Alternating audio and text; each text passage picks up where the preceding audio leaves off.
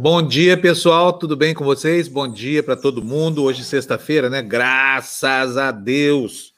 Precisando muito descansar. Eu acho que vocês também estão, né? Uma semana dura. São 7 horas 2 minutos. Hoje é dia 28 de agosto de 2020. Nós estamos começando a edição de número 142 do Despertador e olha, o dia já começou quente, hein, gente? Acabei de saber disso aqui. Polícia está na rua do Rio de Janeiro, mandou afastar aquele moralista safado do Wilson Witson, do governo do estado do Rio de Janeiro, e tá uma confusão por lá, né? Aquele estado conflagrado pela desonestidade de seus políticos, aí esse juiz safado, Wilson Witzel. Vamos saber da Andréia logo aqui na abertura do programa, o que foi que aconteceu. Nossa generala, bom dia. Hoje o expediente aí no quartel começou mais cedo, né, generala? bom dia, tudo bem? Tirar é da cama com a notícia aí, né? Polícia Federal lá no Rio de Janeiro fazendo passando rodo lá no governo do Witzel. O que está acontecendo lá no Rio, André? É Bom dia, aí, Fábio. Bom dia, pessoal.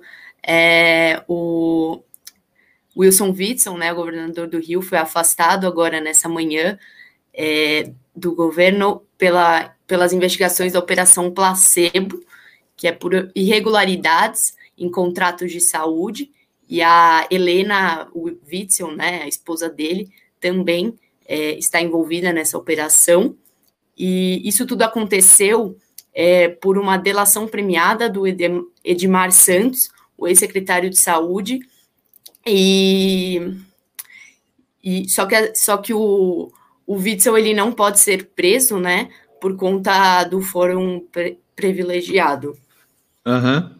Mas tá, vai... não tem ordem de prisão, então, contra o governador não tem ordem de prisão, só mandaram afastar o governo não tem ordem de prisão, porém é, já foi preso e já estão comandado também o pastor Everaldo, o presidente do partido do PSC, o Lucas Tristão, o ex-secretário de Desenvolvimento Econômico, o André Siciliano, o presidente da Assembleia Legislativa do Rio, e o então, mandar de quê contra esse? Desculpa, desculpa, André, mandar Oi? de quê contra esse? Contra Siciliano? Mandado de prisão, para eles mandado prisão? de prisão.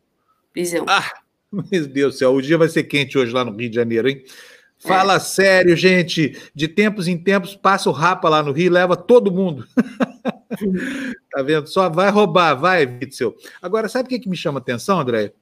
É a safra de péssima qualidade de políticos do Rio de Janeiro. Não escapa uma geração. É inacreditável como o eleitor fluminense vota mal. O que, que, é isso? E aí, de repente, é o seguinte: do judiciário, desse judiciário que está tão em xeque hoje em dia, sai um juiz que ninguém sabe de onde veio, o cara vira a coqueluche do Rio de Janeiro, ganha uma eleição e logo passa a meter a mão. É inacreditável isso. Olha, pois que a cana seja dura para essa gente, viu? Nós vamos acompanhar, André, fica aí no, no plantão, vai atualizando a gente aí quando forem prendendo esses, esses safados lá do Rio, tá bom? Tá bom. Olha, Até gente, que dia, hein? Que sexta-feira. O fim de semana vai ser quente também, hein? Adeus, folga. Quero dar bom dia para todo mundo. Hoje, quem chegou aqui em primeiríssimo lugar foi a minha querida Débora Carolina Benes. Está aqui, ó, primeira da fila hoje. E ela, ela foi quem me avisou aqui que estava acontecendo essa coisa lá no Rio de Janeiro. Então, obrigado para você, viu, Débora? A Maria Corrêa chegou em segundo. Bom dia, Maria. A Marta Lúcia em terceiro. Bom dia, Marta. O Edson Carvalho está desejando para que excelente dia a todos nós, um dia de paz, esperança, que venham boas notícias, esperança de dias melhores. As notícias são boas, né? Prender político safado é notícia boa. Vamos lá. Quem mais está aqui? Antônio Francisco, bom dia, Antônio. Está nos desejando aqui bom dia para mim, para Lupus amigos. O Bozo é craque em descartar seus apoiadores. Chegou a vez do Guedes. Exatamente, né? Abriu-se abriram-se as burras do, do Palácio do Planalto. Vamos falar disso aqui já já. Bom dia, Sandro. Bom dia, Vânia. Bom dia, Rita. Vamos ver o que a Rita está dizendo aqui para gente. Se a notícia boa de hoje for a demissão do Paulo Guedes, que a excelente seja a cassação da chapa Boas e Mourão. Yes! É isso aí. Oi, Rosali. Bom dia. Bom dia, Democratonautas, diz ela aqui, acordar até eu acordo. O problema é abrir os olhos. Vamos sair da cama, Rosali, que o dia promete hoje. Está animada a coisa aqui. NTI, impressão de leitura, impressões de leitura, impressão de leitura. Bom dia, Panunzio Lu. Esse governo Bolsonaro ignorou tudo, não se vê mais as coletivas de imprensa do ministro da Saúde. Estamos há mais de 90 dias sem ministro da Saúde. Irresponsável. Irresponsável não, assassino, governo assassino, né? Atravessar uma pandemia dessa com um incompetente lá, que só sabe dar tiro e fazer estratégia de guerra, é, é é de doer, não é não? Nos ossos da gente. Cecília Matuc, bom dia, bom dia, bom dia. Cris João, bom dia, Fernando Pereira, bom dia, Érica Dietrich, minha querida amiga de Brasília. Está dizendo boa sexta-feira e bom final de semana, que o dia seja mais conciliador entre nós. Que é referência a uma discussão aqui no nosso, no nosso grupo de WhatsApp, uh, do qual fazem parte todos os apoiadores da TV Democracia, entendeu? Sobre métodos aqui. Depois a gente conversa sobre isso no Tertúlia com mais vagar, tá bom? A gente não espera um dia sem conflito, não, tá? A gente espera que os conflitos sejam civilizados, né? Isso sim. Edson Alves Fernandes está dizendo aqui, bom dia, Fábio está explicado por que o Bolsonaro usou a palavra paupérrimo, né? uma palavra que revela até uma certa erudição. Ele ouviu é, é, o Reinaldo Azevedo dizer: o governo não pode tirar dos pobres para dar aos paupérrimos, quer dizer, foi o Reinaldo Azevedo. E eu elogiando aqui ontem o, o, o, o Bozo, né? Chama, dizendo que ele estava agora, estava lendo. Não, ele ouviu o Reinaldo Azevedo. Muito bom, Edson. Cleonice Melo, bom dia. Caio César, bom dia. Cristiane Orlandim, bom dia. Vamos começar o jornal, gente? Vamos? Já são sete horas e oito minutos. Depois falam assim: não, esse Fábio Panus enrola demais a conta para começar das notícias. Vou lá para o Brasil 247. Não vai. Fica aí. Vai começar agora. Fernando, bom dia. Notícia na tela para a gente, por favor. Olha, tá aí.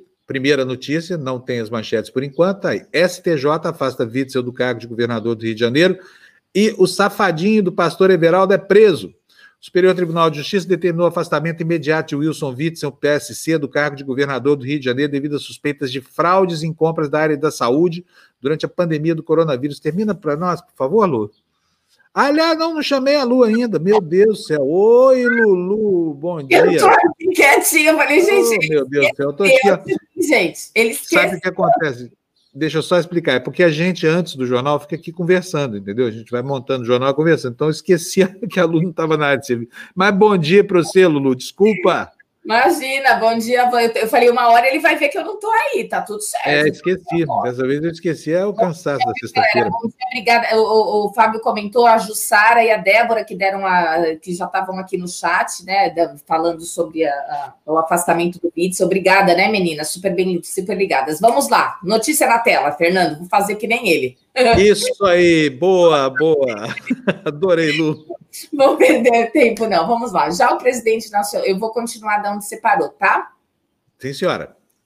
O presidente nacional do PSC, Pastor Everaldo, foi preso depois de mandado também expedido pelo STJ. Ele era esperado pela Assembleia Legislativa do Rio de Janeiro na próxima semana, onde iria prestar depoimento à comissão especial que apura irregularidades durante a pandemia do coronavírus.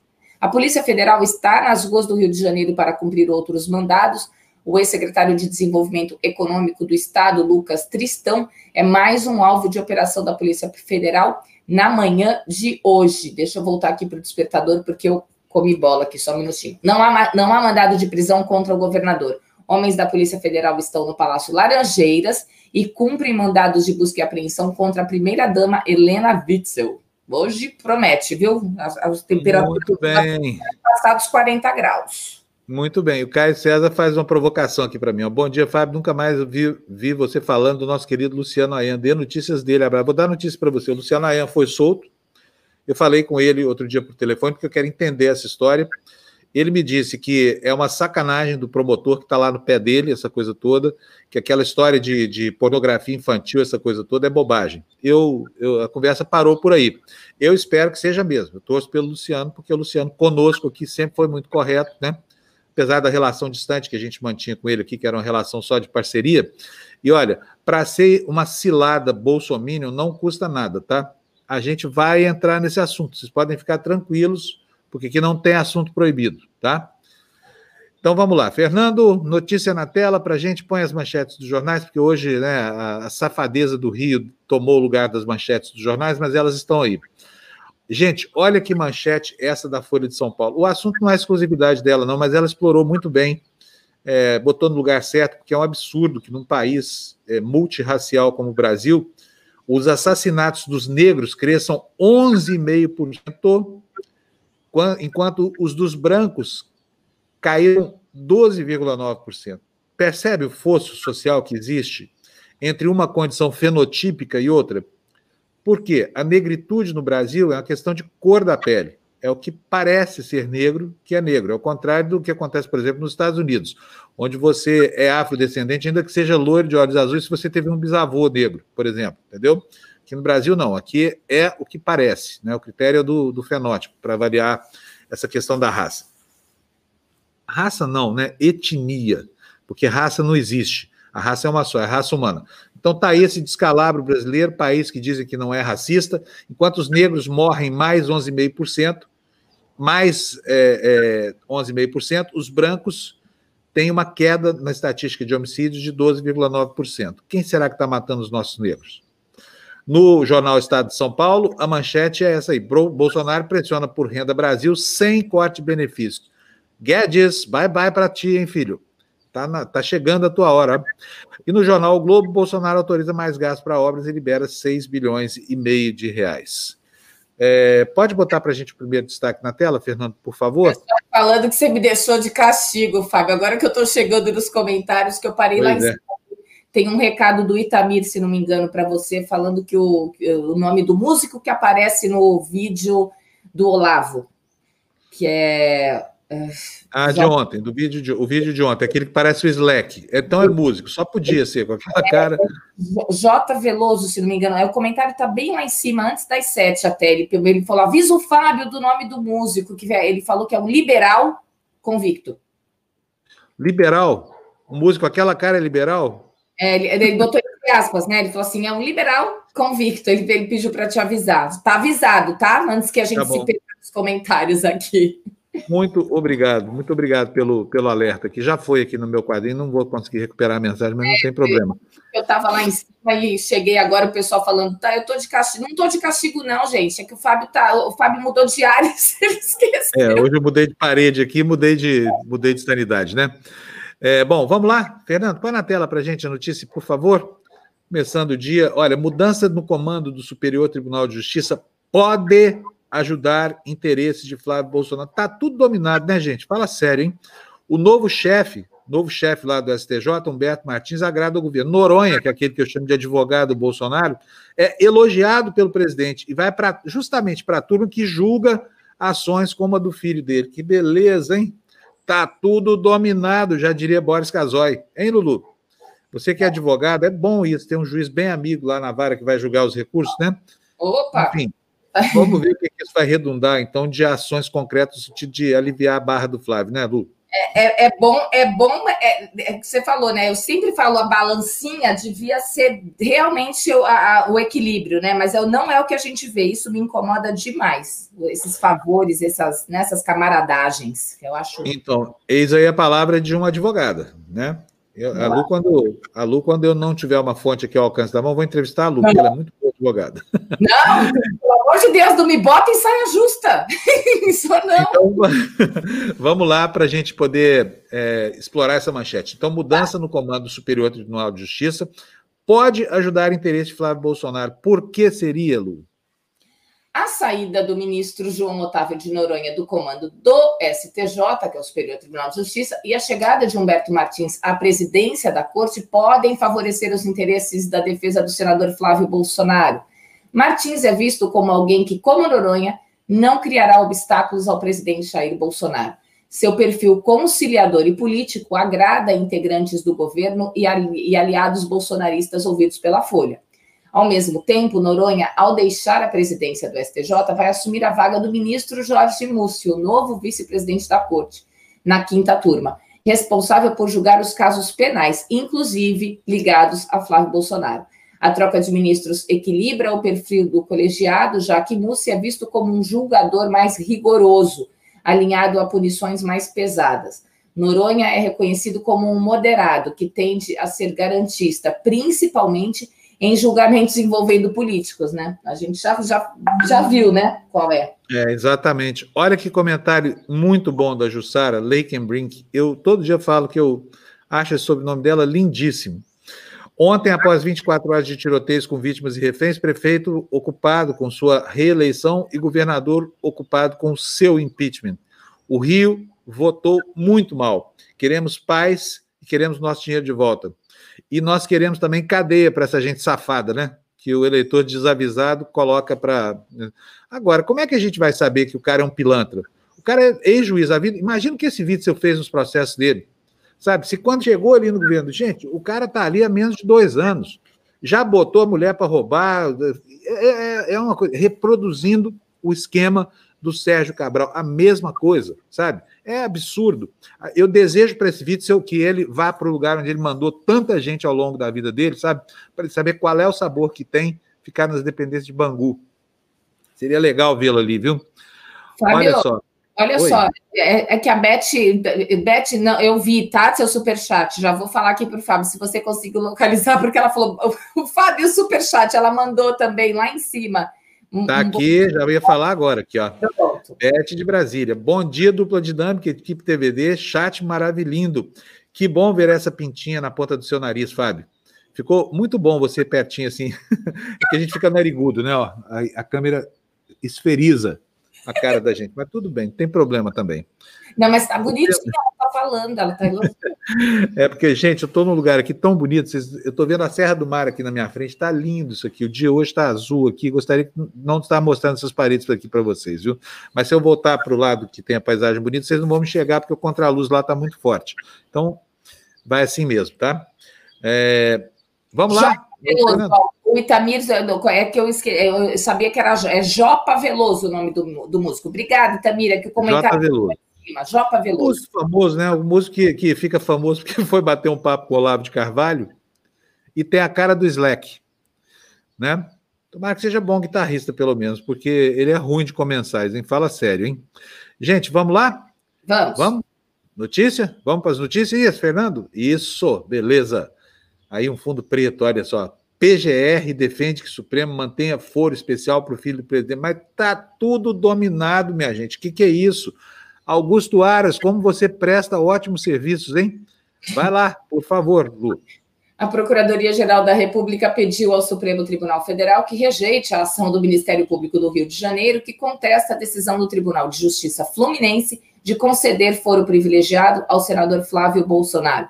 Por decisão do TJ do Rio, a investigação do suposto caso das rachadinhas foi transferido de um juiz de primeira instância para o órgão especial do tribunal, onde os deputados estaduais são julgados. Em parecer enviado ao Supremo na quarta-feira, o vice-procurador-geral da República, Humberto Jacques de Medeiros, afirmou que a corte, ao delimitar o foro privilegiado, não esgotou todas as possibilidades sobre o tema, entre elas a de parlamentares eleitos de maneira ininterrupta para casas legislativas distintas. Fábio, você, deve, você não, tem avião hoje aí. Cadê o Fábio? Travou. Travou, gente? Me ajuda aqui. Acho que ele travou. Voltou. Pronto. Voltei aqui, voltei aqui. É, bom, é isso, né, gente? Vamos lá, Fernando, põe notícia na tela para gente. Eu estou gostando de ver aqui, porque o pessoal se esforça mesmo. Olha aí. Paulo Portugal, a Débora Benes, todo mundo aqui fazendo um, um a Lakenbrink, né? Lakenbrink também. Todo mundo ajudando a gente aqui a isso sim é que é uma comunidade proativa, né? Muito é. bom isso, a gente poder contar com vocês aqui, porque vocês sabem que hoje eu ia comendo bola aqui. O que, que acontece? Eu acordo muito cedo, venho aqui para o meu computador, aí começo a, a, ver os jornais, né? Muitas vezes a notícia do dia não está nos jornais, porque ela aconteceu durante a noite ou no começo da madrugada, e eu não tinha visto, né? Eu não tinha visto essa notícia aqui. Fiquei muito contente de saber que no Brasil as instâncias correcionais ainda estão funcionando para vagabundos e picaretas em geral, como esse governador do Rio aí. Ex-governador, se tudo der certo, né, porque já está fora, pode até ser que volte. Agora, a Assembleia está devendo o impeachment para a gente, né? Com a ajuda do Poder Judiciário. Por quê? Porque o Toffoli, o, aquele salvador, aquela alma generosa para com, com os súcubos e íncubos da República, ele tinha mandado voltar o processo ao começo, lembra? Por causa da paridade partidária na comissão? Pois é, a, a, a Constituição do Rio de Janeiro fala é, que, que todo partido precisa ter pelo menos um representante. Como tinha uma miríade de partidos ali, o Toffoli entendeu que a participação de cada partido deveria ser proporcional, o que impede a realização dessa conta, né? Mas tá aí, é tanta sacanagem desse Witzel que a coisa vai destrambelhando, assim, vai caindo pelas tabelas, né? Fábio, Vamos lá, Fernando. Oi gente nova no canal, vamos já dar boas-vindas, senão a gente vamos esquece. Dar, vamos dar boas-vindas aqui. Quem é que chegou? Leila, Alô, Leila, opa, Leila Gomes. Leila, bom dia, bem-vinda para você. Muito obrigado por chegar aqui na nossa comunidade, tá? Vou reiterar hoje, daqui a pouco, o link do grupo de WhatsApp, que é, na verdade, o, a porta de acesso para a nossa comunidade aqui, tá bom? Beleza, vamos lá então. Notícia na tela para a gente, Fernando, por favor. Olha aí, três décadas de perdas o Brasil destruiu o equivalente a 10% do seu território. Obviamente que essa, aqui, essa notícia nos remete aos problemas ambientais que hoje são é, estão pipocando aí entre os assuntos elencados pelos jornalões. Vamos lá, Lu? Vamos. Em pouco mais de três décadas, o Brasil viu 872 mil quilômetros quadrados de vegetação nativa, o equivalente a 10% de seu território, sumirem do mapa. A agropecuária abocanhou 90% dessa área e as florestas foram convertidas em pastagens, lavouras e locais de exploração de madeira, entre outras finalidades. O panorama foi descrito na coleção 5 do Mapa, Map, Map Biomas. Map Biomas, deve ser, né? Dedicada à série é. histórica de mapas e dados sobre a cobertura e o uso da terra do país entre 1985 e 2019. O país ainda conta com 66,8% de seu território compostos por vegetação nativa, mas essa área não está inteiramente preservada. Pelo menos 9,3% dela é de vegetação secundária, ou seja, são regiões que passaram por regeneração após serem desmatadas e convertidas para, para, para exploração humana ao menos uma vez. É isso aí, ó. O Valder Nascimento está dizendo assim, ó, mais ou menos, né, com a minha expectativa aqui, os amigos do rei continuam protegidos. Verdade, Valder, cada vez mais, né? A gente vê aí essa troca de cadeiras aí na justiça, isso me dá até arrepio, sabia? É isso aí. Bota mais um para gente, Fernando, por favor. Vamos ver o que está acontecendo no planeta Terra. No planeta Terra. Ontem, me... volta aqui, Fernando. Gente, ontem vindo para cá, tinha uma placa assim na estrada, ó. É... Atenção, terraplanagem à frente. para um sujeito do meu lado e, e pergunta assim, ó. Você é o Fábio Panunzi? Eu falei, sim, sou o Fábio Panunzi. Escuta, terraplanagem é para deixar a terra plana? Não é bem para isso, né, gente? Mas serve também um pedacinho da Terra, né? Aquela esferona, assim, um pedacinho assim, nivelado. Vamos lá, então, põe na tela, por favor, Fernanda Notícia. Olha. E o Mourão está dizendo que as queimadas são uma agulha no palheiro. Palheiro, ele tem razão, né? Pura palha, porque as mudanças climáticas aí estão transformando nosso Pantanal, por exemplo, em palha pura e, e aí vem o fogo e vira o que virou. Vice-presidente afirma ainda que o país recebe tratamento preconceituoso, que não é o vilão da questão ambiental. Lu, você acredita nisso? O vice-presidente Hamilton Mourão afirmou ontem que as queimadas da Amazônia são como agulha no palheiro e que não é possível dizer que a floresta está queimando. Mourão minimizou os 24 mil focos de incêndios registrados em agosto no bioma, dizendo que isso é pouco em meio à extensão de 5 milhões de quilômetros quadrados da Amazônia Legal. Nós temos essas questões das queimadas. O dado do dia 26 de agosto é que nós tínhamos 24 mil focos de calor na Amazônia Legal. Ora, minha gente, a Amazônia Legal tem 5 milhões de quilômetros quadrados. 24 mil focos de calor significa que tem um foco de calor a cada 200 quilômetros quadrados. Isso é agulha no palheiro. E o que está sendo colocado para o mundo inteiro? A floresta está queimando, a Amazônia está queimando, disse Mourão em debate organizado pelo Canal Rural. De acordo com dados do Instituto Nacional de Pesquisas Espaciais, o INPE, foram registrados até agora 24.633 focos de incêndio em agosto.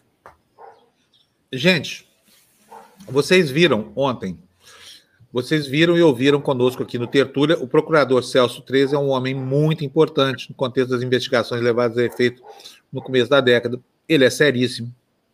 E aí, nós tratamos aqui ontem do Banestado, né? Essa praga que infesta a internet a partir de fake news inventado por um sujeito que se auto-intitula Rômulus Maia. Na verdade, Rômulus Brilo, se eu não me engano. Mora lá na Suíça. Ninguém sabe de onde apareceu esse cara o sujeito é um advogado. E aí ele, ele pegou no fundo do baú três anexos da CPMI do Banestado. Travou, travou, travou, travou, travou um pouquinho. Vamos lá, vamos esperar o Fábio voltar, porque ele está no meio do comentário, e a gente continua. Os três falou. o seguinte: falou, isso aí é tudo coisa velha. Ele que fez esse relatório, ele foi o autor, disse que estranhou o fato de ter sido, de repente, tirado do fundo de algum baú aí. Aí, esse safado desse sujeito, Rômulo Maia, diz o seguinte: que nós preparamos uma cama de gato para o Celso 3, tá? O, o, cara não se emenda, gente. O sujeito, quando é mal intencionado, é assim: ele engana as pessoas, como esse tal Rômulo Maia, e fiquem espertos com ele. Hoje, o promotor de Celso 3 vai voltar aqui, porque nós tivemos uma interrupçãozinha na nossa internet, não conseguimos mais restabelecer a comunicação. Para de novo reiterar o que já tinha dito, tá bom? Que isso é velharia, que não tem novidade nenhuma ali, que tudo aquilo já foi investigado. Ainda que não pela CPMI do Banestado, porque essa terminou muito mal, mas pelo Ministério Público e também pela Polícia Federal. Isso foi objeto de investigação. Então não percam tertúlia de hoje, tá? Vamos botar um fim nessa história de banestado, acabar com essa praga dessa doença aí que fica estigmatizando gente, como se todo mundo fosse comprometido aqui com sacanagem que foi feita lá na década de, de, de, de, lá no começo dos anos 2000, tá? Fatos que se reportam antes. E saiba você que ainda se encanta com essa fake news aí, que não existe crime continuado nesse caso, tá? Está tudo prescrito, não adianta nada aquilo ali, é mero elemento de para saciar a curiosidade alheia. Só que essa relação é velha e todo mundo sabe quais são os nomes que estavam ali, todo mundo já sabia disso lá nos anos 2000. A gente vai voltar a falar disso no tertúlio de hoje para sepultar essa vigarice que, de que você está sendo vítima aí. Estão colocando você para pensar que existe alguma coisa para ser noticiada, não tem nada, tá? Vamos lá, então, Fernando, põe mais notícia na tela para gente. No chat, tenham paciência com os gados, viu? Deixa aí, né? Deixa eles aí um pouquinho para aprender com a gente, viu? Que eu já vi que tem gente aí chata, né, no chat, mas deixa ele ouvir Tem um problema. Pouco. É, deixa é. ele aí, deixa ele aí. Como nós, nós temos aqui aquele velho e bom curso de cura bolsominion, agora nós temos também um curso de cura banestadiano. Aquele discurso que a gente está cansado de ouvir, petezada, comunismo. Meu amigo, vai estudar primeiro, depois a gente conversa. É, não tem problema, deixa aí. As pessoas melhoram quando vêm para cá e ficam nos ouvindo aqui. Fica aí, fica aí para aprender alguma coisa.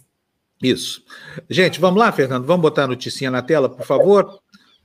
Gilmar suspende. Gente, tá tudo dominado. Que dia, hein? Gilmar suspende ação penal de Serra e dá à defesa acesso integral a apurações. Lu, tudo dominado. Fala aí para nós qual é a notícia, Lu, por favor. Vamos lá. O ministro Gilmar Mendes determinou a suspensão da ação penal contra o senador José Serra, de 78 anos, e a filha dele, Verônica Além de Serra, sob acusação de lavagem de dinheiro transnacional. Gilmar também concedeu à defesa do Tucano acesso a detalhes das investigações a cargo da Lava Jato de São Paulo. Em julho, o Ministério Público Federal em São Paulo denunciou o senador e ex-governador de São Paulo. Sua filha também foi denunciada pela Força Tarefa Paulista. No fim de julho, o presidente do STF, Dias Toffoli, já suspendera duas investigações contra a Serra, além da acusação de lavagem de dinheiro transnacional, da qual o senador virou réu. Toffoli paralisou a apuração sob suspeita de Caixa 2 na campanha de 2014. A decisão de Gilmar amplia os efeitos desta decisão anterior de Toffoli, está sob sigilo e foi revelada pela revista Cruzoé. A Folha também teve acesso, deve ter sido alguma coisa assim, né? Também teve acesso aos documentos. Muito bom. Olha, estamos dizendo aqui que no nosso grupo tem gado, tem um boizinho lá. É isso, Valdir? Aí é só dizer o nome e a gente, ó, pá, dá, aperta o botão delete lá, ó, e, e o cara vai para o espaço. É, vai gente... ferrar em outro coxo, outra, vai passar em outro passo. Tem super chat aí, você viu? Estou vendo aqui, vou falar agora. Maria de Fátima Pimenta nos manda 10 reais. Maria de Fátima, muito obrigado. Agulha no palheiro não tem fogo. Uma fagulha de fogo num paiol, esse pega fogo em tudo. É verdade. Palheiro, no caso, é né, uma representação metafórica do nosso Pantanal e da nossa floresta, né, que estão secos, muito em função da, da desse câmbio climático que a gente está vendo e que assusta todo mundo, né? O Bruno Rocha está me perguntando aqui. Aliás, Maria de Fátima, muito obrigado, viu? O Bruno Rocha está dizendo aqui, Fábio, você está onde? No outro sítio. Estou em São Sebastião, gente, aqui no litoral, aqui do lado da Ilha Bela. Estou aqui, vim descansar. Sabe que eu não saía de casa desde outubro do ano passado para ir lugar nenhum? Nunca mais saí de São Paulo, nunca fiquei tanto tempo preso assim, viu, Lu? Foi ótimo, porque fiz uma viagem com a minha motoquinha ontem, muito bonita, o dia estava lindo. Você foi de moto? Sim, claro. É linda essa Serra do Mar. Eu recomendo, viu? Todo, todo mundo, vir de moto aqui para a Serra do Mar. Muito bom. Mas vamos lá, vamos tocar. É, cadê a notícia, Fernando, para a gente ler? Tá aí. Planalto cogita auxílio até 2021, mas alternativa esbarra em travas fiscais. Opções para assistência informais e renda Brasil podem furar o teto de gastos e contrariar a lei de responsabilidade fiscal. Poxa vida, seria legal que contrariasse mesmo. Já pensou um processinho de impeachment como moveram contra Dilma Rousseff, né? Enfim, Lu, lê para gente aí, por favor, a notícia sobre esse desequilíbrio aí político, fiscal e tudo mais. Diante do impasse em torno da elaboração do novo programa social do governo, batizado de Renda Brasil, o Palácio do Planalto avalia prorrogar o auxílio emergencial não apenas até dezembro, mas também nos primeiros meses de 2021. Técnicos do Ministério da Economia alertam, no entanto, que o governo não tem recursos para fazer esses pagamentos. Travas fiscais que inviabilizariam essa ideia também impedem a criação do Renda Brasil, sem a extinção de outros programas, como deseja o presidente Jair Bolsonaro. Na quarta-feira, Bolsonaro interditou a proposta do ministro Paulo Guedes de extinguir ou revisar programas sociais existentes hoje para ampliar o novo Bolsa Família. Para compensar o novo programa, que pode ter um custo anual de 20 bilhões de reais acima do orçamento do Bolsa Família, hoje em 32,5 bilhões de reais, Guedes queria propor a extinção de assistências consideradas por ele ineficientes, como abono salarial, seguro defeso, que eu pago a pescadores, e farmácia popular. É porque ele não é pescador e ele não deve precisar de remédio, né? E não sabe quanto, ou então não sabe quanto custa os remédios. Eu é, vou te falar, viu? Fábio travou de novo? Cadê o Fábio? Aqui, eu aqui, ó. Eu, aqui, eu tava paradinho, que tava girando a bolinha assim, ó. Ô, Lindomar, não força a mão, meu filho. Deixa eu falar aqui. Olá, Fábio, bom dia. Essa notícia do Gilmar Mendes Família Serra vem de encontro à lavagem de dinheiro transnacional. Tem nada a ver uma coisa com a outra. Lava Jato. Falar, no, no, lá no Banestar tinha um Moro. E o Moro está aqui também na lavagem. Sim. A coincidência termina aí, tá? Tem nada a ver. Pode ficar tranquilo, Lindomar. Tá? Banestado, gente, é, são águas passadas. Já foi. Deixa eu ler o comentário da Kátia aqui. Hoje eu quero deixar meus parabéns para vocês todos da imprensa comprometida com a verdade, serem nossos olhos e vozes no momento tão surreal que estamos passando. Muito obrigado, viu, o, o Kátia? Te agradece muito aqui. Quando alguém reconhece a importância do trabalho da imprensa. Obrigada. É importante, né, gente? É, é um trabalho importante. Vocês pensam que é fácil? Não é fácil, não. Não é fácil e nem é compensador. Deixa eu ler mais comentários aqui. Ô, oh, maravilha, muito bonito. O que, que será que é isso, hein? Ah, Oi, dia. Tá falando da onde você tá, você respondeu para ah, ele. É. É, é, muito bonito mesmo aqui. Hoje eu vou ó, botar o um, meu, meu sungão vermelho, que nem dizia o Boechat, e vou ali para a praia dar uma caminhada. A gente estou tão feliz com isso, a vitamina D ah, na pele da gente. Né? Vocês, Vivo, qualquer coisa eu falava, vou pegar agora e vou lá encontrar, porque eu estou em Ilha Bela, né? Minha casa é em Ilha Bela. Aí atravessar, minha casa não, né? Minha não, é do meu irmão, mas eu invado ela. Muito eu bom. pego de vez em quando. Pode emprestar para a gente, tá? Então, eu estava pensando nisso, mas é eu falei, será que dá? É que eu vou trabalhar no fim de semana, mas senão, ó, eu picava para ir encontrar. É isso aí. Gente, tem um robô, parece que tem um robozinho mesmo aí na nossa área de chat. Daqui a pouco a gente dá um. Dá um... Aquele discurso idiota. Quem fez comunista e a missa é a gente. Vai à missa quem quiser, não é porque é comunista, como não sei o quê. E aí, não, qual o problema? Ah, tudo bem. Pequena provocação aqui, não tem problema é, nenhum, não. Ele aí, Rui Delis, fica aí. O Rui Delis me lembra Flor Delis. Flor Delis. É, Flor Delis eles estavam falando isso. Eles estavam falando exatamente isso, Fábio. É. Bom, vamos lá. Notícia na tela, Fernando, para nós, por favor. Conselho Monetário Nacional autoriza um repasse de 325 bilhões do Banco Central para o Tesouro. 325 bilhões, que dinheiro, hein? Vai lá, Lu. Olha, deixa eu, eu vou, eu vou no outro com você, tá? Porque para variar tá travando aqui o meu. Vou tentar ler aqui. Eu, deixa que eu leio aqui, então. Vamos lá. O Conselho Monetário. Dá para eu ler, só para o comentário quando entra, tá? Vamos ah, lá. Tá bom. Vamos o lá. Conselho Monetário Nacional autorizou nesta quinta-feira a transferência de 325 bilhões de reais do lucro com operações cambiais do Banco Central ao Tesouro Nacional. O valor não pode ser usado para despesas primárias, como salários e benefícios, apenas para custeio da dívida pública. O Banco Central não é mais obrigado a repassar o lucro com operações cambiais ao Tesouro. Para isso, foi criada a reserva de. Agora entrou o comentário. Eu não consegui ler. Vamos lá. A legislação permite que valores desses resultados sejam repassados à União para custear a dívida pública quando severas restrições nas condições de liquidez afetarem de forma significativa o seu refinanciamento. É uma conta meramente atuarial, né? Não vai mudar nada na execução do orçamento da República, enfim. É só uma justificativa, nesse caso, me parece adequada, porque nós temos a pandemia, né? É isso aí. Vamos lá para outra, Fernando? Hoje a gente vai encerrar o jornal, gente, olha, às oito e meia pontualmente, hein? Oba. Cidade aterrorizada, guerra do tráfico, mas vocês podem perceber que isso só tem a manchete, né? Diz respeito àquela, aquelas cenas terríveis que a gente viu ontem. É, essa notícia está logo aí na frente, de novo. Então vou pedir para o Fernando passar logo para o próximo, porque isso foi um erro meu. Fiz a manchete, não fiz a notícia do lado. E aqui nós continuamos falando sobre o programa populista do Bolsonaro, de tentar criar, é, a tentativa é, populista do Bolsonaro é tentar criar programas de compensação a partir de uma certa ficção fiscal, né, de respeito à lei de responsabilidade fiscal. E justo eles que vi, disseram a vida inteira, ah, mas pobre não tem que ter direito, empregada doméstica não tem que ter fundo de garantia, né, Bolsonaro? Né? O único parlamentar do Brasil a negar às empregadas domésticas o direito aos, aos encargos sociais, né? principalmente ao fundo de garantia e ao registro em carteira. É, cadê a notícia? Põe na tela para a gente, Fernando, por favor. E, e agora está aí ó, o Bolsonaro tentando estabelecer um programa de compensação, porque ele entendeu que a reeleição dele passa por essas coisas. Daí essa vontade terrível de estabelecer programas sociais que possam alcançar a data da eleição, né? Tá aí a manchete para você do Jornal Globo: 6 bilhões e meio. Bolsonaro ignora a recomendação da equipe econômica e aumenta gastos com obras. Bye bye, Paulo Guedes, né, Lu?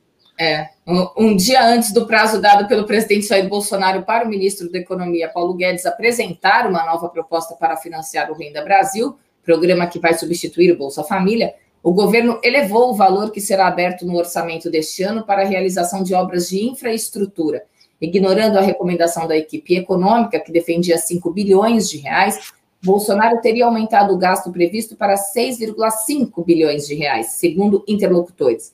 A incerteza sobre o total que seria destinado para obras públicas neste ano foi um dos fatores que levaram ao adiamento do anúncio do chamado Plano Pro Brasil, previsto inicialmente para a última terça-feira. O programa vai reunir, além de um conjunto de medidas da área econômica, como o Renda Brasil, uma carteira de obras públicas.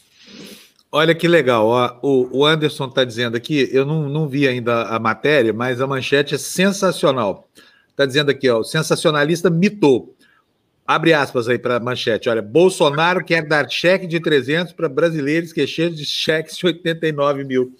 Gente, que pena que eu não trouxe a minha plaquinha desgastada e velha. Ah, eu não fiz a minha ainda. Pois é, eu vou fazer outra aqui já já, porque beleza fazer uma placa chechelenta daquela, mas o que importa é. é a mensagem, tá? A placa é o meio, a mensagem é: Bolsonaro, por que, que a sua mulher recebeu 89 mil reais do seu miliciano de estimação? Por quê? Será por que o Rui sabe responder essa pergunta? Responde aí pra gente. Por quê? Você sabe, Rui? Vamos ver se ele sabe. É, Deve saber, não deve saber, né? Há coisas, há mais coisas entre a, a, a conta do Queiroz e a carteira da primeira dama do que supõe a nossa van filosofia. Vamos lá, gente. Rui, fica aí por aí. O Rui é um, é um bolsominion que está aqui, ó.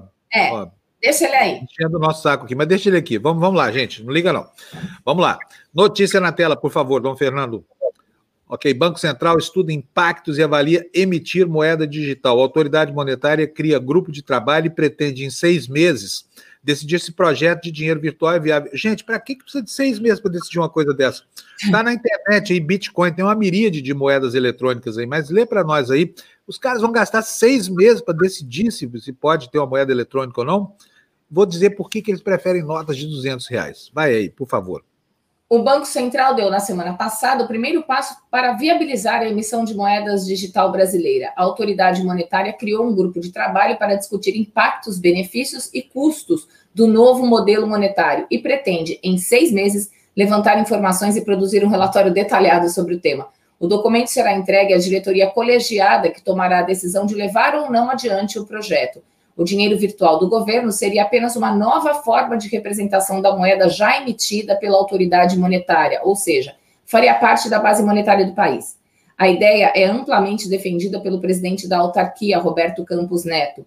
Em diversas ocasiões, ele afirmou que o objetivo do Banco Central com a implementação do sistema de pagamentos instantâneos, chamado de PIX, e do Open Banking é que ambos culminem na criação de uma moeda digital. Muito bem. Sabe por que, eles preferem notas de 200 reais a uma moeda digital? Porque para a nota foi aquele anúncio rápido. Não, vamos fazer notas de 200 reais. Como se isso fosse um anúncio maravilhoso. Por que, que eles preferem nota? Porque, gente, o pessoal compra imóvel só em dinheiro, entendeu? O peso da maleta diminui pela metade com nota de 200 reais, né, Lu? Antes o cara era obrigado a levar duas malas para comprar um apartamento, agora leva uma só, fica mais fácil de transacionar o uhum. dinheiro da propina, o dinheiro da rachadinha, né? O dinheiro da corrupa. É por isso que eles preferem notas, porque levar seis meses para pensar se deve. O mundo está inundado de Bitcoin, gente. Tem, tem, tem, tem quitanda aceitando Bitcoin na compra da merenda escolar. Da merenda escolar, nada. Da merenda normal, né? Da matula. Enfim, Olha quem chegou aqui, ó. Professora, bom dia. Bom dia, gente. Tudo bem por aí? Tudo, bom dia. Bom dia. Olha, hoje o Fábio travou aqui, ó. Hoje foi aula de alongamento, então se você não fez aula de alongamento, corre lá, a aula fica gravada. Se você tem dores lombares, 90, mais de 90% da população sofre aí com dores lombares ocasionadas pela má postura. E não só lombar, né, gente? Dor no pescoço, dor na coluna cervical, dor no quadril por permanecer muito tempo sentado. Então, se você sente esse tipo de dor, hoje a aula é para você. Corre lá que dá tempo de fazer, dei exercícios específicos aí para a região da lombar, vai amenizar bastante a sua dor, tá? Amanhã, sábado, não tem aula aqui na TV Democracia, mas tem aula lá no meu Instagram.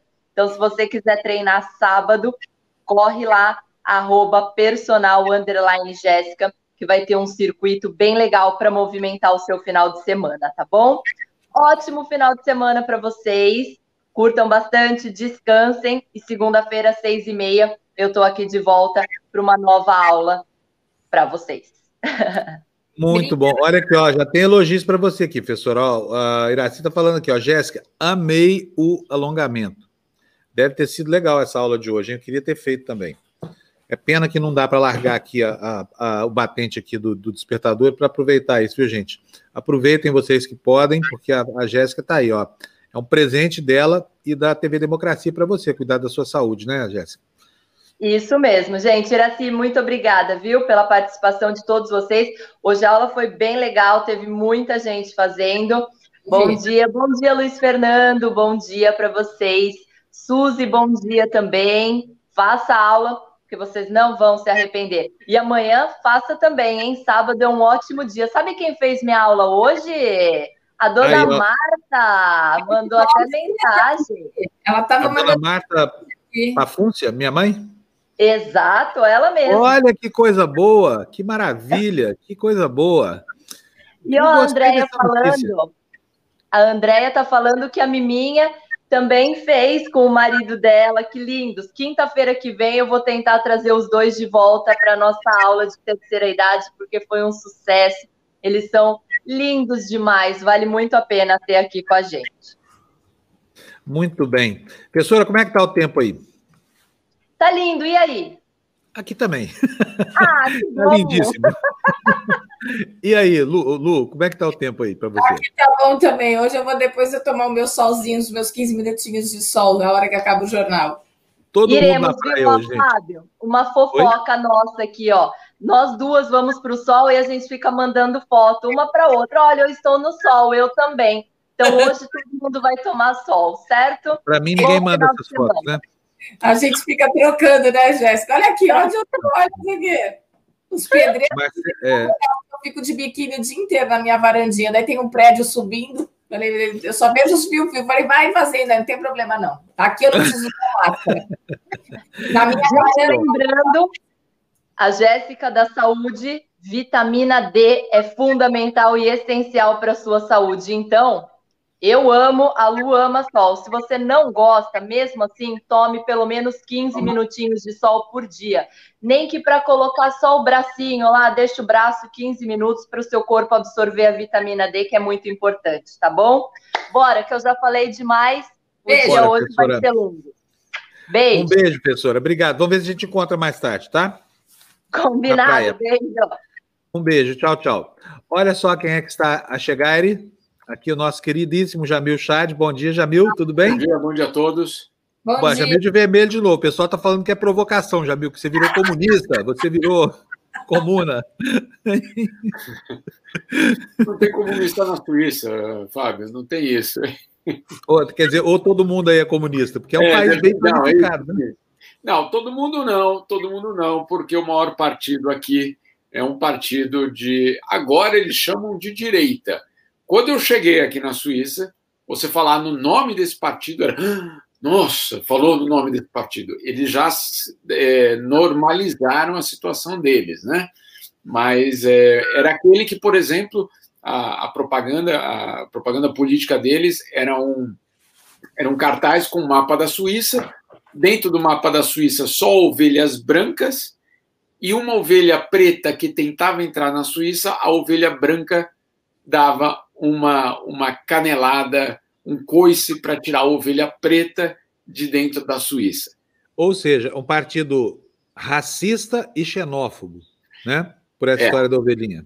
É, para deixar muito claro, a outra, a outra propaganda deles era de que, é, para acabar com o crime na Suíça, a melhor opção era expulsar os estrangeiros.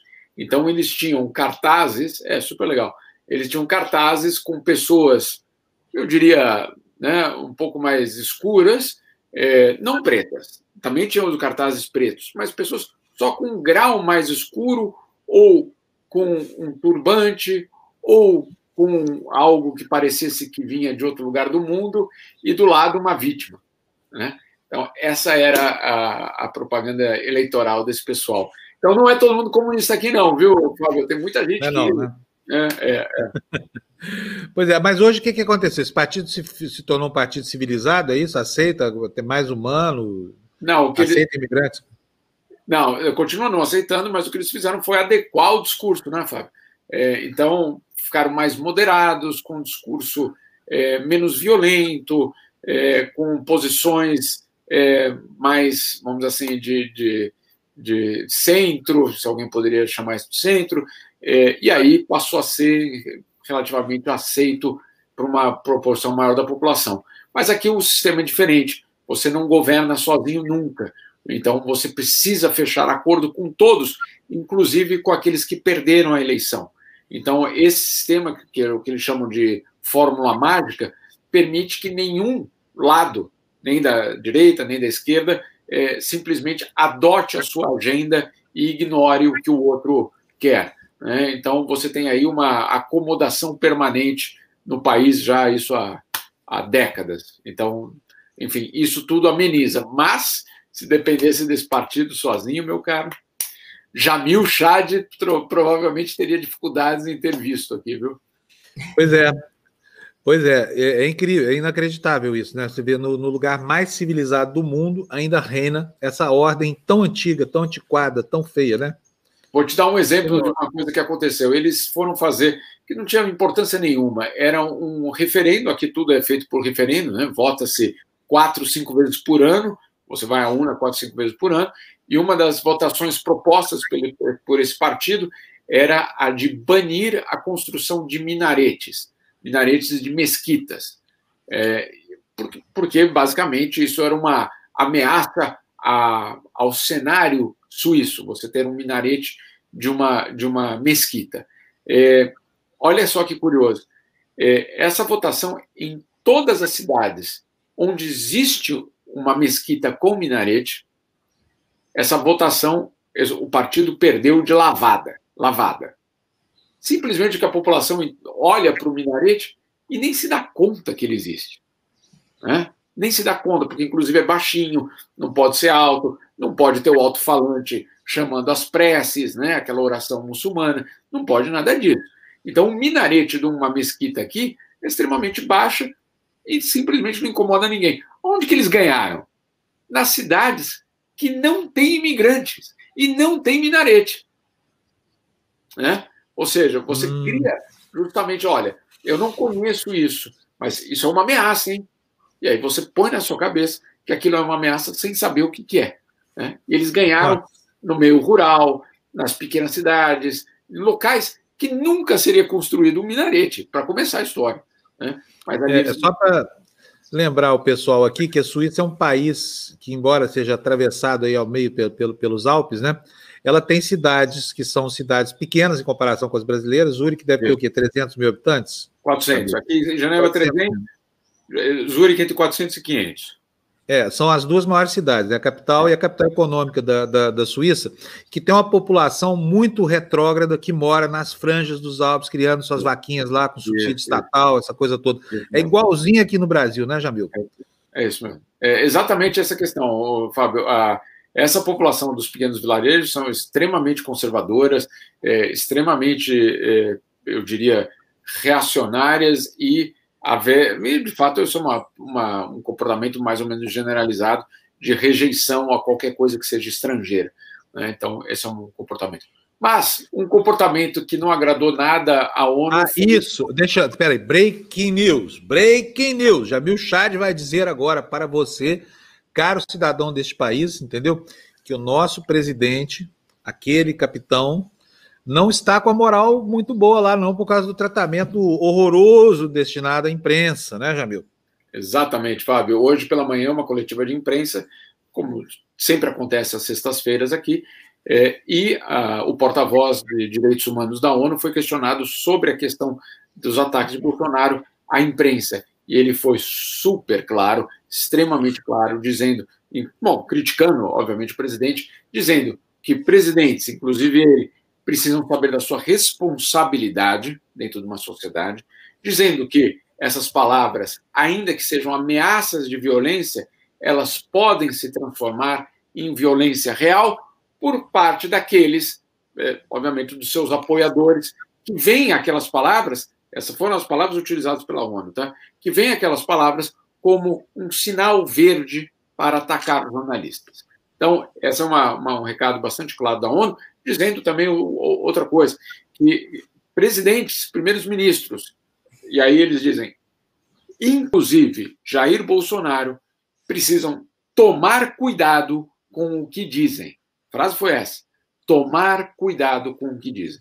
Porque poderia haver um debate, inclusive, Fábio, se aquele, aquela resposta que ele deu, não só aquilo, mas os ataques que ele faz, se isso é incitação à violência, incitação ao ódio o que é crime. Né? Então, é, a ONU fazendo um alerta aí muito claro é, sobre a situação no Brasil, dizendo que sim, jornalistas têm, é, basicamente uma pessoa tem a legitimidade de criticar jornalistas se a matéria está errada, se os dados é, estão errados, se a matéria é, é, cria uma injustiça para um lado, e que basicamente que os jornalistas também erram e também podem ser criticados. Mas criticar não é uma, como até que eles colocaram, um, um pano branco é, para basicamente generalizar qualquer tipo de atitude contra jornalista, e muito menos, como eles disseram, quando o jornalista tem o direito de fazer uma pergunta. Então, tudo isso hoje foi colocado de uma forma muito clara pela ONU, é a primeira vez que a ONU fala de uma forma escancarada, claríssima, um recado a Bolsonaro Tome cuidado com o que você diz. Muito bom. Excelente posição da ONU, porque isso aqui no Brasil beira o descalabro, a maneira insidiosa como esse, esse capitão aí, que, que foi colocado na presidência por 57 milhões de incautos, enganados e, e equivocados, é, trata a imprensa como se fosse seu pano de chão, né? Tem que pisar em é. cima. Jamil, é, outra coisa. É verdade não sei se você pode confirmar isso, mas eu achei a notícia tão estapafúrdia quando eu li. Aliás, foi você mesmo que escreveu. Ah. então, estou checando com você se é verdade o que você disse. Que os argentinos foram defender o brasileiro que foi expulso lá da, da Comissão de Direitos Humanos e nós, no governo brasileiro, estamos atacando, dizendo que está certa a decisão? É isso? É uma loucura dessa que você acabou de dizer, é verdade. É possível, é, não estou acreditando. Atenção, vamos falar solamente em espanhol. Sim. A partir de agora. É, vamos só colocar o que aconteceu. Paulo Abraão, secretário-geral eh, da Comissão Interamericana de Direitos Humanos, foi vetado pela OEA, pelo chefe da OEA. É, teve uma, uma repercussão muito grande. A ONU se pronunciou dizendo que era muito complicada essa decisão. É, governos como o do México também falaram não aceitamos essa decisão. Mais de 100 entidades brasileiras disseram não aceitamos essa decisão. Mais de 70 parlamentares brasileiros mandaram uma carta para a OEA dizendo que essa é, decisão é extremamente preocupante. É, e aí, como você citou, o governo da Argentina colocou um comunicado muito duro dizendo que é inaceitável o que está acontecendo e saindo em defesa do brasileiro. E aí, o que faz o governo brasileiro? Diz: olha, é, prerrogativa, a palavra que eles usam, não é porque, claro, nunca falam diretamente, mas a palavra é: isso é prerrogativa da, do secretário-geral da OEA. Ou seja. Nossa, que é, vergonha. É, que vergonha, gente. está dizendo: olha, é ele que quis, hein? É, ou seja, sem questioná-lo, sem é, colocar a questão é, como todos os outros estão colocando, todos os outros estão colocando a questão sobre é, essa decisão. Uma decisão que pode, digo aqui, Fábio, é, não quero ser arauto de, de, de, de más notícias, mas pode afundar todo o sistema de fiscalização de abuso de direitos humanos na América Latina. Por quê? Porque se você está dando uma indicação dessa, o próximo que assumir esse cargo vai saber que ele vai ter que.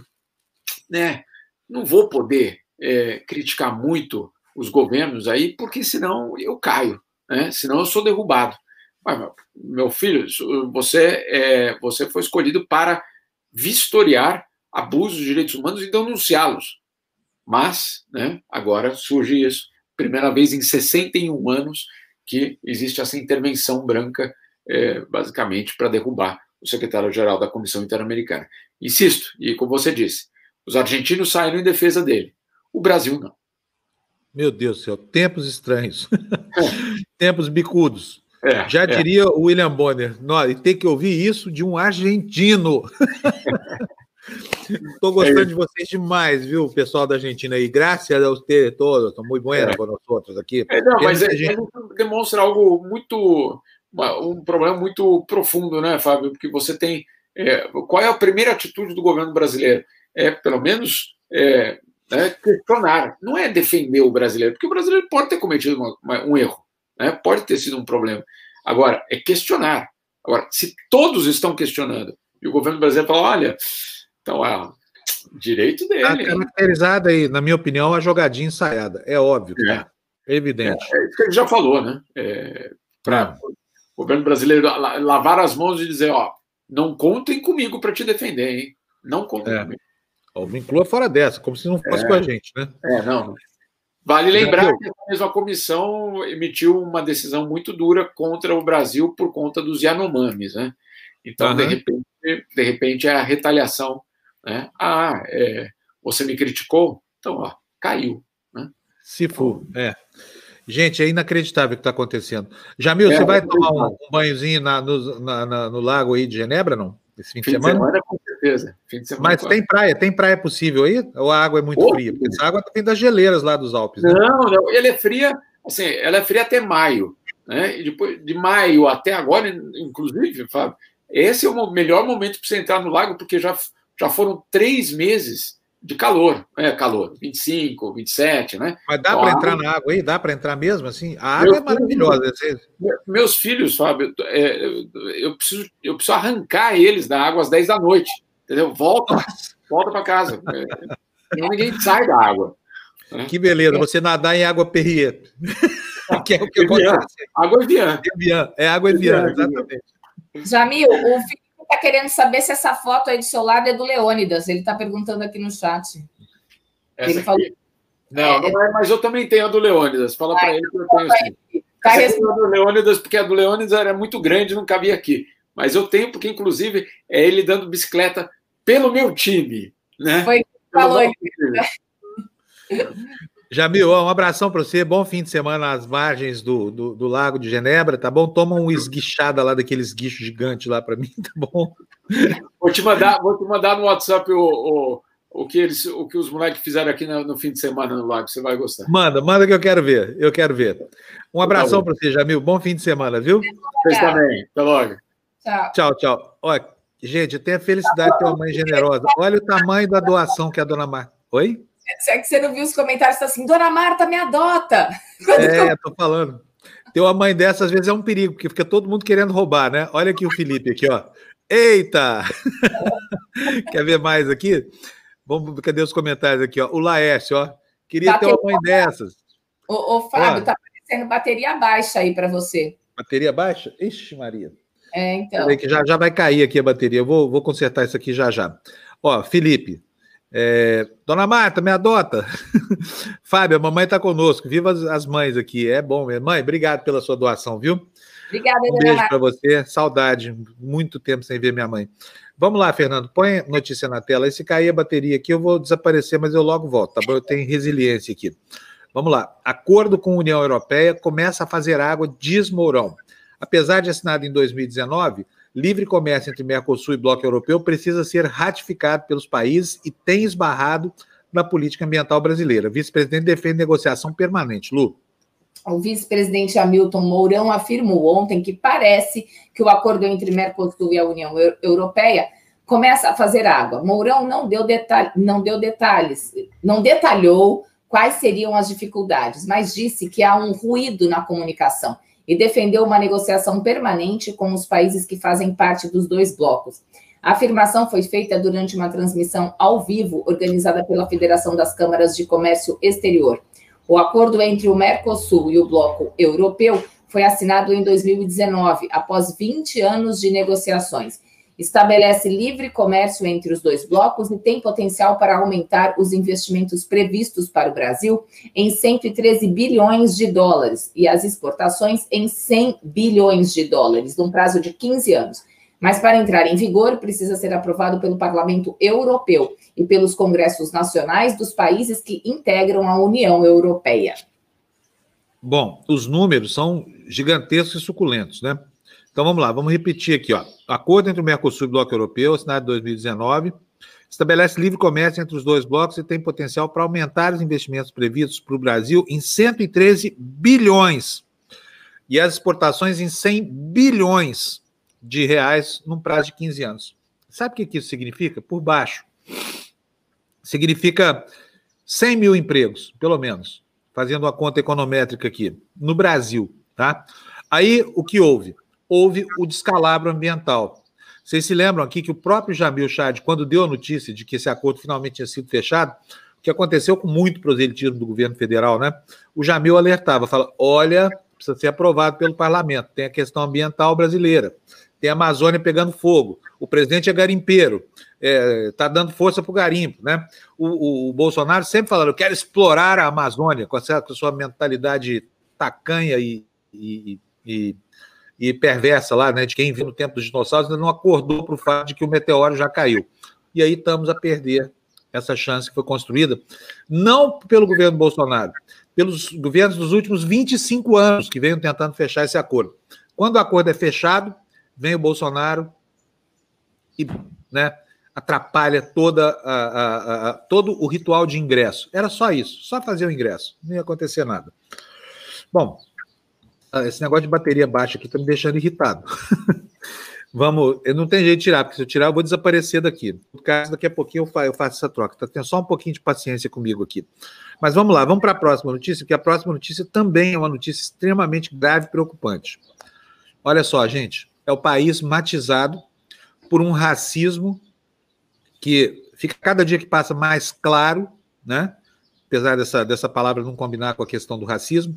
Tá aí, assassinatos de negros sobem enquanto é, os de não negros diminuem. Homicídios com vítimas negras cresceram 11,5% de 2008 a 2018, chegaram a 75,5% no total, segundo o Atlas da Violência. Ou seja, de cada quatro brasileiros assassinados, um é negro. Dê para a gente, por favor, Lu os assassinatos no Brasil diminuem apenas para uma parte da população. A taxa de homicídios de negros no país saltou 11,5% de 2008 a 2018, então de 34 para 37,8 por 100 mil habitantes, enquanto a morte de não negros caiu 12,9% no mesmo período, de 15,9 para 13,9 por 100 mil habitantes. É o que mostra o Atlas da Violência 2020, divulgado na quinta-feira. O estudo foi elaborado pelo Fórum Brasileiro de Segurança Pública e pelo Instituto de Pesquisa Econômica Aplicada, com dados do Sistema de Informação sobre Mortalidade do Ministério da Saúde. Os negros são representados pela soma de pretos e pardos, e os não negros são brancos, amarelos e indígenas, segundo classificação do IBGE. O número de homicídios caiu em 2018, quando foram registrados 57.956 casos, o que corresponde uma taxa de 27,8 mortes por 100 mil habitantes, o menor nível de, assassinato em, de assassinatos em quatro anos, e uma queda de 12% em relação ao ano anterior. A diminuição aconteceu em todas as regiões e em 24 estados, com maior intensidade no Nordeste. Muito bem. Isso é uma vergonha para nós, né? E, e pior é o seguinte: vocês viram que saiu daqui a minha tarde agora, aqui, bateria baixa. Mudei a câmera. É, o nosso malfadado país normaliza o racismo como se ele não existisse, né? Tem gente até que fala que não existe racismo no Brasil, que é uma bobagem matada. A gente pode ver por essas estatísticas aí que é óbvio que existe racismo, é óbvio que ele produz vítimas e é óbvio que as vítimas são a parte vulnerável da pirâmide social e étnica que existe nesse país aqui, né? Porque quanto mais rico, mais branco é o brasileiro, quanto mais pobre, mais negro ele é. E aí o tratamento dispensado a negros e pobres, você vê qual é, né? Os, enquanto os brancos se salvam da, dos assassinatos, porque eles vão diminuindo, os pretos vão sendo cada vez mais massacrados, não só pela violência que consome as populações mais pobres, mas também pela violência policial. Deixa eu dar bom dia aqui para minha querida amiga Cíntia Vandercamp. Bom, bom dia, dia, Cíntia, tudo bem? Bom dia, bom dia, tudo bem? Vou dar um bom dia coletivo hoje, tá, Cíntia? Vou dar um bom dia para a Gina também, ó, que insiste em ficar no lado oriental da tela. Ocidental da tela. Deixa ela lá. É, a, a, a Gina viu a Cíntia no Na Esportiva, Gina? Não, não vi, gente. Não, é, fica tarde aqui para mim, né? Ah, ontem, ontem a Cintia aqui estava comigo. Ah, que máximo, que é, máximo. É, fiquei, como é que foi? Ontem, Olha, ontem eu fui chamada aqui para ajudar no Fura Bolha e no Na Esportiva. Então eu passei o dia na TV Democracia ontem. Ótimo, ótimo. Mas que maravilha. E foi o, bom para você, Cintia? O Fábio foi passear, então eu tive que ir lá né, ajudar, fazer o quê? Nada. Que ótimo. Ontem eu estava arranjando dinheiro para pagar as nossas contas, que foi terrível, mas deu certo, tudo bem. Tudo bem. Escuta, é. antes da Cintia começar, eu queria só mostrar uma foto, assim, para mandar um beijo, gente, para começar o dia bonito, com beleza, e terminar a semana com beleza. Por favor, Fê, você pode colocar aquela foto linda? Ei! Janequine, Janequine. é um fofo, é, é um lindo. Parecem irmãos. A, a, a, é. a Brigitte e a. Como chama a sua mesmo, Fábio? O que? A minha? Chama Bonita. Bonita. Bonita Pafúncia. Bonita Eles Pafúncia. São parecidos os três. é isso aí. Gente, Dá um beijo no Janequine por mim. vamos lá. É, é, onde é que tá bonita aí que você tá na praia? Onde é que ela ficou? Eu, é. eu, tô, eu tô em São Sebastião, tô no mesmo lugar que tá a, a Jéssica. Uhum. Aqui, aqui, é, é, aqui tem quilômetros e quilômetros de praia. São Sebastião é um município que tem uma faixa litorânea muito grande uhum. e algumas das praias mais bonitas do Brasil: Juqueí, Camburi, Barra do Una, Barra do Saí. Maresias, é, Boiçucanga, e vai por aí afora. Paúba, é lindo isso aqui. Quem não conhece deveria vir conhecer, viu? Faz Paulista, uma foto pra gente. Eu vou fazer várias. Vou fazer eu de sungão vermelho lá na praia, com meu barrigão. é que você deixou a sua gata, é isso que ela quer saber. É. Ah, eu deixei a minha gata com ela mesma. Ela se dá super bem com ela mesma. Ela é uma pessoa super bem resolvida, viu, Gina? Ai, ninguém vai dar lá comida para ela, fazer companhia? Um claro que vai, tem, vai lá, tem o porteiro do prédio lá que dá comida para ela. Ah, ela fica super bem sozinha. Não, não é sozinha de tudo também, né? Porque eu estou tentando ensinar para ela abrir a geladeira, mas ela está com uma certa dificuldade ainda, não aprendeu muito bem. ô, ô, gente, não. vamos começar? Uhum, vamos lá, vamos deixa, lá. Eu falar, deixa eu perguntar para a Cíntia primeiro aqui. Cíntia, e aí, como é que está a coisa aí nos Estados Unidos? O que está acontecendo de ontem para hoje aí? Tá Olha, agitado pra caramba, mas os, os protestos diminuíram, né? É, então, os protestos diminuíram, as notícias, enfim, está tudo em cima da, do discurso do Trump, né? Uh, em outras notícias, é o seguinte: os jogadores da NBA e da WNBA, os jogadores e as jogadoras, de novo pararam ontem e parece que vão voltar hoje, mas dois dias sem jogos já uh, no protesto deles. E o furacão Laura, né? Foi um pouquinho melhor do que se esperava, ou seja, não devastou muito, mas mesmo assim, com seis mortos e, e muitas casas, muitos prédios, enfim, uh, derrubados e tal. Uh, uma notícia tristezinha, eu fiquei tão chateada com essa notícia. O Jacob Blake está lá no hospital, né? Uh, o rapaz que tomou aqueles sete tiros pelas costas, e com o requinte de estar algemado à cama. Gente, ele está paralítico, para que, que precisa dessa maldade de algemá-lo à cama, né? Eu acho essas coisas meio chatas. Mas, isso é absurdo, foi. isso é total absurdo. Quer dizer, é, o cara total. paralítico está algemado, isso é de uma crueldade é, gigantesca. É, sabe, é esse. É, é essa, é, sabe, essa demonstração de força da polícia, essa coisa assim, me deixa muito chateada. Não precisa de, disso. Enfim, vamos ao a estrela da noite, ao nosso caro Garrafa Fanta Laranja. É, o discurso dele foi mais do mesmo, né? Então, olha, ele disse que o dia 3 de novembro vai ser a eleição mais importante da história dos Estados Unidos. Né? Uh, estamos arriscados no nosso American Way of Life. Temos que preservá-lo, senão ele vai ser destruído. Uh, soltou o verbo contra o Biden e contra as cidades governadas por democratas. E aqui vou dar as frases do Trump para vocês. Estamos entregando terapias que salvam vidas e produziremos uma vacina antes do final do ano, talvez ainda antes temos uma vacina, teremos uma vacina segura e eficiente este ano e esmagaremos o vírus.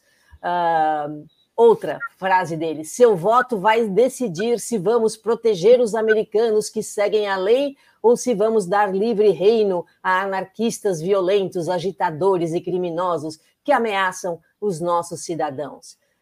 Ele, ele, também falou que o Biden é o grande destruidor de empregos, é isso? É igualzinho o discurso daqui, né? Pronto, olha aqui. Não, não acabou ainda, espera. A China vai ser a dona do nosso país se o Biden for eleito. O custo da eleição do Biden vai ser também uma nova paralisação pelo coronavírus e será medida em aumento de overdoses, depressão, alcoolismo, suicídios, ataques cardíacos, devastação econômica, perda de empregos e muito mais. Eu estou curiosa para saber o que é o muito mais depois disso tudo, mas enfim. Uh, o ataque à cidade de Nova York, né? Uh, inclusive chamou lá o chefe da poli o chefe de, do, do sindicato dos policiais que veio lá e soltou o verbo, né? Olha aqui, políticos deram nossas ruas e instituições para o crime. Vocês não estarão seguros na América de Biden, não terão segurança, nem justiça, nem paz. Tá bom já? Tem mais, hein? Ai, Tem mais. tá assim, é, é, um desânimo. O cara falou mais de 30 minutos e é assim: o Biden vai transformar isso daqui num lixo. Até parece que o cara não é presidente, não tem sido presidente nos últimos quatro anos, né? Porque uh, estamos numa situação ruim, mas parece que foi tudo culpa do Biden. Eu não sei como é que funciona isso. Olha aqui. É. O Valber está lembrando, Cíntia, que ele, é. falou para, ele falou sem máscara para uma plateia sem Sim. máscara sendo Era... que segue ciência, né? O Valder está lembrando aqui. É, o, o, último, último comentário no final da, da minha lista aqui era esse, né? Houve uma festa ali no final, com fogos, uma coisa muito pomposa, uh, e ninguém de máscara, sabe? Muitas pessoas nessa festa, e como se não houvesse vírus de fato, né? É, tentou atrair os votos dos democratas que preferiam o, o Bernie Sanders, uh, tentou atrair votos de negros, trouxe lá alguns negros, uh, os poucos né, que há ali no, no, no, Partido Republicano, e trouxe também o deputado Jeff Van Drew, que foi o único democrata que votou contra o impeachment do Trump, e ele acabou mudando de partido, coisa rara que ele mudou, ele agora é republicano. Né? Uh, olha, estamos prontos para receber. É caso único, é caso único nos caso Estados único. Unidos. É, de agora, né? Não sei anteriormente, mas é raro que eles que, que um republicano vire democrata ou vice-versa. Normalmente o que acontece é que eles saem do partido e vão ser independentes, como o Bernie Sanders, aliás, que é independente. O Bernie Sanders não é do Partido Democrata. É, uhum. Olha, última frase do Trump, hein, para fechar o dia para vocês e a Dina falar. Estamos prontos para receber democratas, independentes e qualquer pessoa que acredite na grandeza da América e no coração correto do povo americano. Eu até me senti de coração não correto, porque eu não concordo com nada do que ele fala, então ela vai ver que eu não tenho coração correto, entendeu? Mas é, é isso, é uma, uma patetada, né? Você abre jornais, você tem que dar risada, mas enfim. Pois Foi é. Isso. Ótimo. Hoje está tá afiada hoje, hein, Cíntia? Acordou inspirada hoje, hein? Não percam a lei de hoje, que é sensacional, tá bom? E junto com a lei de hoje... A lei, isso, a é, lei. Mas eu só vou dar lei se tiver muitos likes. Se não tiver likes, eu não vou dar lei nenhuma. Vamos likear, vamos likear. estamos com 493 pessoas agora no YouTube. Ah, vamos, vamos chegar em 500, que a, que a Cíntia fala. Olha, eu vou dizer para vocês, ela está preparando essa lei desde anteontem, tá? É a lei aí. deve ser um espetáculo, eu não Ela sei é espetacular. É, não, mas... Fábio, você vai rir muito, você vai ganhar a sua sexta-feira. Muito uh, bem. É o seguinte, mas junto dessa lei, eu vou dar uma notícia que vai muito bem com essa lei, de uma pateta que falou na, na convenção republicana, acho que na segunda ou na terça-feira, mas aí eu achei uma notícia sobre ela que também é sensacional, então eu vou deixar tudo para depois, porque nós já são 7h18 e está na hora da Gina falar. Muito bem. Gina, fale, Gina. Palavra toda sua. Nossa Bom, morena. Primeiro vamos likear, né, gente? Segundo que eu estou ouvindo essa, é, é, essa, essa bentivisada aí toda, dá um máximo, Fábio. Juntou o Fábio e eu agora, os dois. Gente, olha, tem Bentivi, tem Sabiá, Tucano tá passando em bando aqui, sabia? Eu vi um bando de Tucano passando. Gente, lindo isso aqui, é bom demais. Ah. Para quem não saía de São Paulo desde outubro do ano passado, está ótimo, assim, tá vendo céu azul, tudo mais, não tem uma parede nem uma janela aqui na minha frente. Eu queria mostrar para vocês como é que tá isso aqui, tá tão lindo. Daqui a pouco eu mostro, tá?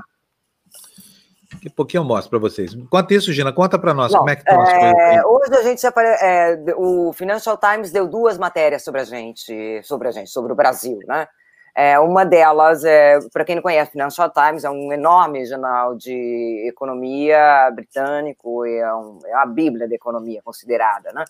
E eles deram essa daqui, a, essa daqui é do dos presidentes do Brasil e no México, são bolas de demolição. Seus países enfrentam o pior colapso uh, econômico em um século. Mas há esperança. É um é um artigo é, assinado seja pelo Armínio Fraga que como pelo Guilherme Ortiz, ou seja, eles são é, respectivamente o ex-presidente do Banco Central do Brasil, Armínio Fraga, né, e o ex-governador do Banco Central do México, né, e secretário das Finanças do México, que é esse Guilherme uh, Ortiz. Então, eles dão, falo que a situação econômica não está boa, o artigo é enorme, a situação econômica do Brasil do México também não estão, e faz uma comparação entre os presidentes, né? E não é que sai muita coisa boa aí do, do da matéria, não, viu, gente? Não é que tem. Não é que é muito, muito positiva, não. Vamos lá para a próxima, Fê, por favor. Olha lá. Uh, Financial Times, de novo, né? É, o debate sobre o limite de gastos do Brasil enerva os investidores. A crise do coronavírus levanta questões preocupantes de se abandonar o teto. O governo do Brasil está sob pressão crescente para, afro, eh, para afrouxar ou aumentar o limite de gastos estabelecidos pela Constituição, alarmando os investidores que temem uma forte deterioração na posição fiscal do país. Esse também é um artigo enorme e fala fala dessa questão do, do, dos testes de gastos, fala que é, o Brasil está caminhando sobre o gelo frio. O que aconteceu em termos de derrapagem fiscal foi muito grande, diz Fernando Rocha, economista é, da gestora de recursos JGP, apontando para os riscos crescentes é, para os investidores. Quando você olha para o índice, não consigo ver a dívida se estabilizando no curto prazo, ou mesmo nos próximos 10 anos situação econômica também ruim. Vamos lá, a próxima, Fê, por favor. Aí, olha, esse daí é da Índia. essa, é, de Indo. E a decisão do Brasil de se alinhar com o Exército para proteger a Amazônia atrai críticas é, generalizadas. Ou seja, eles falam dessa Operação Brasil Verde, né? Dois, foi assim apelidada, né? É, parece estar. É, artigo, gente, ele é enorme, muito bem escrito. Ele fala, inclusive, como é que foram os números uh, e, e, como é que ele, ele, o que, que está acontecendo com o enfraquecimento do IBAMA, enfraquecimento dos controles, os, os bombeiros para apagar os incêndios da Amazônia, eles são ameaçados, eles ganham pouquíssimo, né? Então eles acabam não, não fazendo o trabalho deles muitas vezes, né? Pelas dificuldades. Eles falam também dos índices. Esse daqui eu vou tentar achar agora rapidinho dos índices é, dos incêndios do, da, da Amazônia na gestão do Lula e na gestão da Dilma e na gestão atual, né? ou seja, uh, no governo uh, do presidente Lula, 2013 a 2011, uh, o Brasil desenvolveu um plano multi, eh, de multiagências para reduzir o desmatamento da Amazônia e que funcionou bem, segundo esse artigo de acordo com praticamente todos os observadores. Isso terminou em 2012, quando o governo da sua sucessora, Dilma Rousseff, é, perdoou o desmatamento ilegal antes de 2008, entre outras medidas que encorajaram os infratores. Muitos acreditam que Bolsonaro emitirá novos indutos. O IBAMA já teve mais de 1.300 agentes, este número caiu para cerca de 600 em 2012,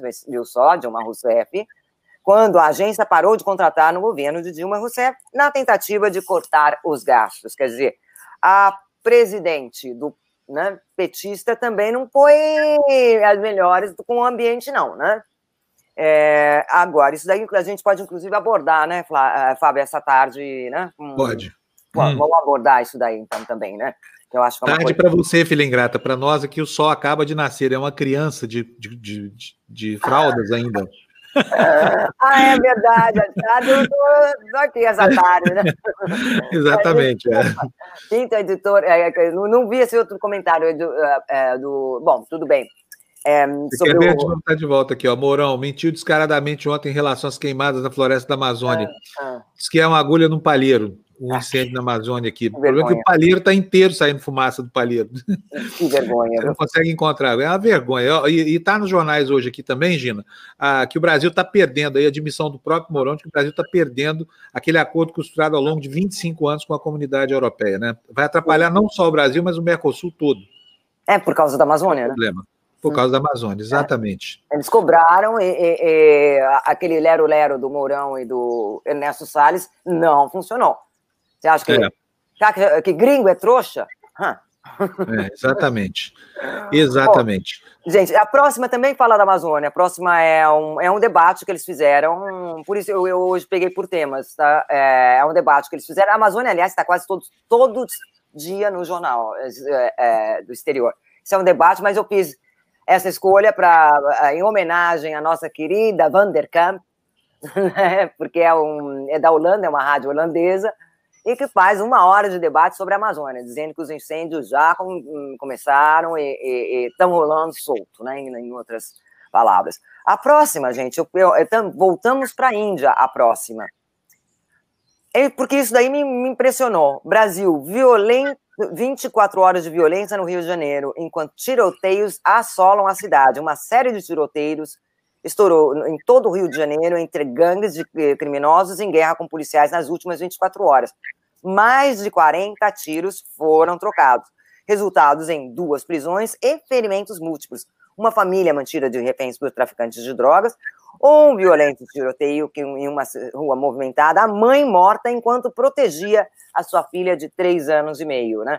E fala da violência no Rio de Janeiro, fala do número de, de mortes, é uma matéria bem grande, fala dessa, uh, uh, uh, o nome da vítima é Ana Cristina da Silva, de 25 anos, ela caminhava até um bar onde trabalha, é, ela estava com a filhinha dela, de três anos, é, quando foram pegas por fogo cruzado, ou seja, bala perdida, né? Agora, aqui, fala, no estado do Rio, que inclui a cidade do Rio, um, em sua área metropolitana, registrou 3.025 assassinatos em 2009. a violência, a força policial notoriamente violenta, matou 1.814 pessoas durante esse período, segundo os dados públicos. Ou seja, os policiais mataram mais da metade dessas, de todas essas vítimas, né? 3.025, 1.814 foram de policiais. Ah, eu acho que é bom refletir. A próxima é do Japão. E o Japão também fala da, da violência. Então, hoje eu segui por temas, né? É, da, da aqui, pera lá, deixa abrir aqui também, o meu, redução... É um... O trabalho da Gina para traduzir essas notícias, eu nem imagino como ela faz isso, mas eu acho que ela acorda também às 5 horas da manhã na Europa, quando ah. aqui no Brasil é, é meia-noite. A gente aqui é. começando a beber a garrafa de vinho, ela lá despertando para esse recorte para vocês aí, ó. É, redução de apenas, né, é, 10% dos assassinatos, que os assassinatos do, no Brasil são 93 vezes maior do que no Japão. Então, o número de vítimas de homicídios no Brasil em 2018 foi de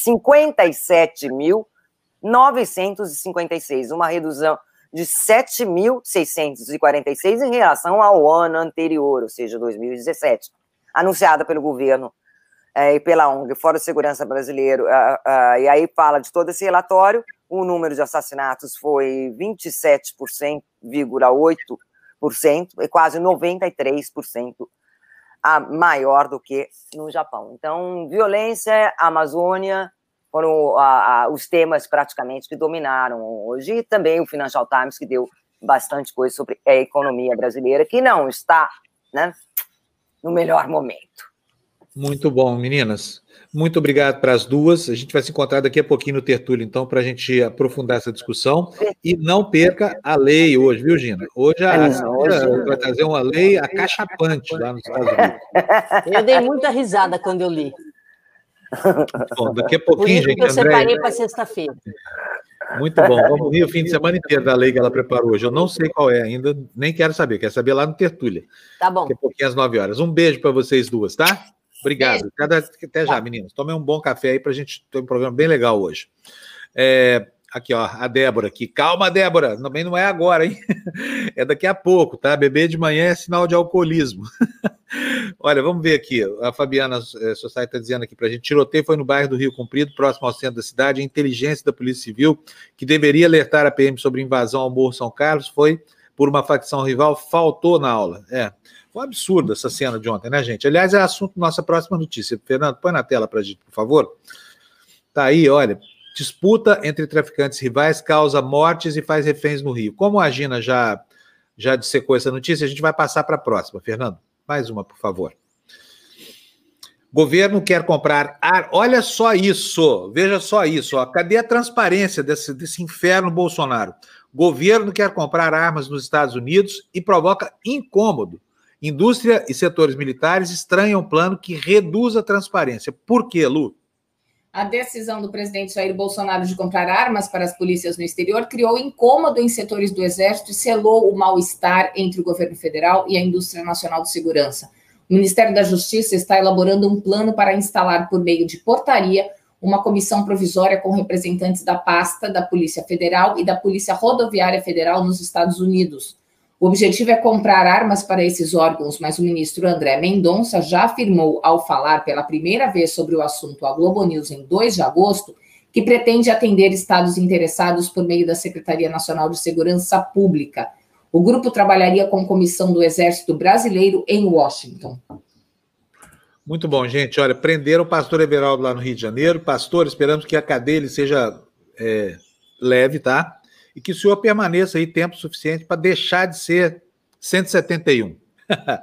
tá bom? Esse pastor é enroladíssimo, né? Ele vem, ele vem se enrolando há muito tempo, se enrolou com Lava Jato, essa coisa toda, e está aí desnudada mais uma vez essa interface gigante que une o caciquismo político brasileiro ao crime organizado para lesar o erário, né? De qualquer forma, vamos esperar mais informações sobre isso. Agora mesmo a Andréia vai atualizar para a gente as informações. Cadê a Andréia? A Andréia deve estar tá entrando aí já. Ela está acabando a checagem dela lá e já vem, tá bom? Vamos para a nossa corridinha? Não tem corridinha hoje, não. Estamos quase acabando. Já são 8h31, mas já já o jornal está no fim. Vamos lá, Fernando, notícia na tela para gente. PM assumiu o risco de matar em Paraisópolis, aquela cena horrorosa, né? Em que jovens foram encantoados e pisoteados. Afirma a promotoria. O Ministério Público diz ter indícios para denunciar policiais por homicídio doloso dos nove jovens em um baile funk. Lu. O Ministério Público de São Paulo informou nesta quinta ter, indicia, ter indícios suficientes para denunciar por homicídio doloso policiais militares que participaram da ação em Paraisópolis, que terminou com nove mortos e doze feridos em 1 de dezembro de 2019. De acordo com a promotora Luciana André Jordão Dias, os policiais tiveram a intenção de encurralar os frequentadores de um baile funk, mesmo sabendo que não havia rotas de, fugas, de fuga disponíveis situação que poderia acabar com mortes, o que de fato ocorreu. Na, abre aspas, na medida em que cercaram as rotas de fuga, deram causa ao tumulto, ocasionaram uma dispersão de quase 5 mil pessoas por ruas em que passam apenas quatro ou cinco, assumindo o risco de matar. Fecha aspas, foi o que disse a Folha à promotora. Bom, e hoje né, é um dia em que nós temos aí é, várias coisas a lamentar em relação ao nosso meio ambiente, a perda admitida pelo Mourão do Fundo da Amazônia, enfim, essa pressão internacional toda. Agora, veja só, na próxima notícia que o Fernando vai colocar na tela aí para gente, o que é que o brasileiro sente em relação à destruição do seu bioma amazônico? Olha, brasileiros sentem tristeza e indignação pela Amazônia. Sabe quem foi que fez a pesquisa? Observatório Febraban, Federação Brasileira de Bancos. Ouviu 1.200 pessoas, a maior parte preocupada com o bioma, Lu. Tristeza, indignação, vergonha e medo esses são os principais sentimentos dos brasileiros ao ouvir sobre a Amazônia, aponta o Observatório Febraban. A pesquisa da Febraban e PESP questionou por telefone 1.200 pessoas em todo o Brasil sobre a importância da Amazônia para o país e para o mundo. A margem de erro é de 2,9 pontos percentuais para mais ou para menos. Ao se falar em Amazônia, a tristeza é o sentimento principal para 24% das pessoas entrevistadas 17% sentem indignação e 13% vergonha. O medo foi relatado como sentimento principal relacionado ao tema por 11%. Os sentimentos nada amigáveis são refletidos no descontentamento quanto aos cuidados com a Amazônia. A pesquisa aponta que 83% dos entrevistados dizem estar pouco ou nada satisfeitos com preservação do bioma, considerado o mais ameaçado do Brasil pelas pessoas ouvidas. A insatisfação se espalha por todas as faixas etárias e todos os níveis de ensino. Talvez por esse motivo, a grande maioria dos brasileiros, 88%, se diz preocupada ou muito preocupada com a preservação da Amazônia, que, para pouco mais da metade dos entrevistados, piorou ou piorou muito nos últimos cinco anos. Bom, gente, eu, eu vou chamar a André agora. A André já está já tá com as informações finais aqui sobre as últimas informações do programa sobre esse movimento policial hoje lá no Rio de Janeiro. André, como é que é? Prenderam lá, engaiolaram o pastor Everaldo, o pastor que, que foi aquele pastor que batizou o Bolsonaro, lembra? É, pessoal está lembrando aqui na área de chat, ó. Ele mesmo, né? Bolsonaro, meu filho, olha aí, ó. Deus esqueceu do teu padrinho. Imagina de você, quando vai chegar a sua hora. Vai lá, o que está acontecendo, Andréia? É, bom, prenderam né, o pastor Everaldo e também o Sebastião Neto, né, que é médico e ex-prefeito de Volta Redonda. É, com mandados de prisão confirmados também, é, como eu já tinha falado, mas vou reforçar aqui, é o Lucas Tristão, que é ex-secretário de Desenvolvimento Econômico, e com mandados de busca e apreensão confirmados, é a primeira-dama, Helena Witzel, é, lá no Planalto da, das Laranjeiras. Palácio das Laranjeiras. Palácio, Oi? Palácio das Laranjeiras. Você falou Planalto. Ai, Só... Ai, desculpa. Não tem problema nenhum, não tem problema.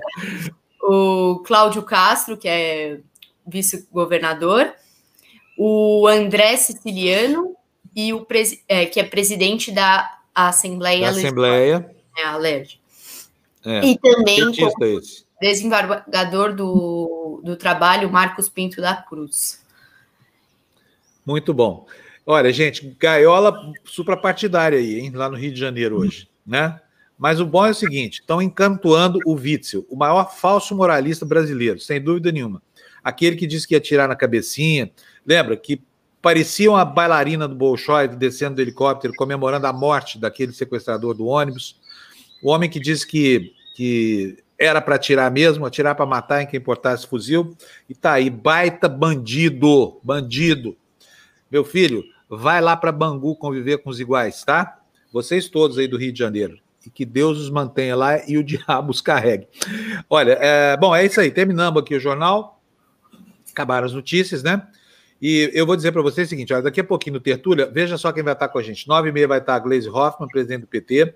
Depois vem o Leonardo Pinho, que é presidente da Associação Brasileira de Saúde Mental, vai falar com a gente sobre o desvio é, da, das verbas federais que são mandadas, deveriam ir para entidades que fazem o tratamento de pessoas adictas de droga, essa coisa toda, mas acabam indo parar onde? Nas igrejas neopentecostais, né?